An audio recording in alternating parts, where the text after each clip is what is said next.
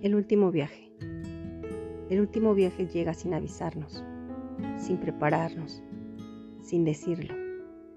A veces no nos permite ni despedirnos y nos vamos sin un adiós, sin un abrazo, sin un te amo, sin un perdóname. Mientras vivimos, realizamos tantos viajes y hacemos tantos planes, pero nunca pensamos en ese, que llega cuando menos lo esperamos como un ladrón, nos transporta a otro plano.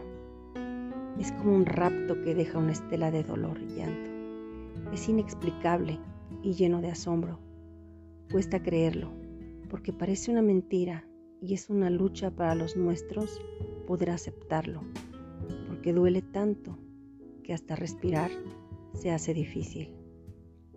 Nunca pensamos que en cualquier instante podemos perder la vida y la desperdiciamos corriendo tras muchas cosas, acumulando bienes y apegándonos a todo, cuando sabemos que nada nos llevaremos.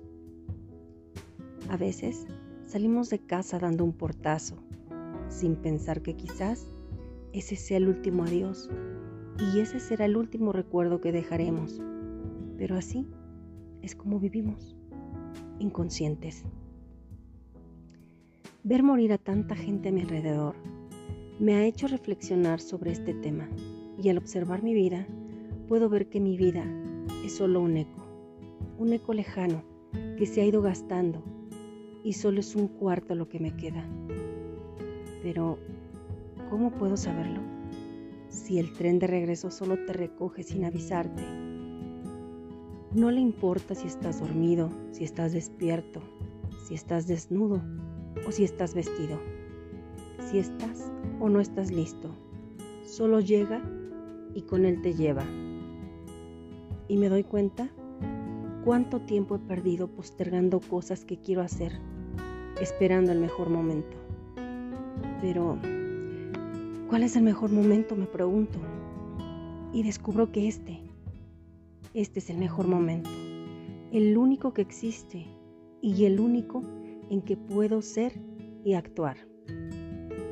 Y decido que a partir de hoy quiero vivir mi presente y dejar de postergar las cosas, porque este momento es el único seguro y lo viviré día a día, como si fuera el último. Para comenzar, hoy quiero agradecer por tantas cosas y quiero dar las gracias a todas las personas que forman parte de mi historia, han sido como especies alimenticias que le han dado sabor a mi vida.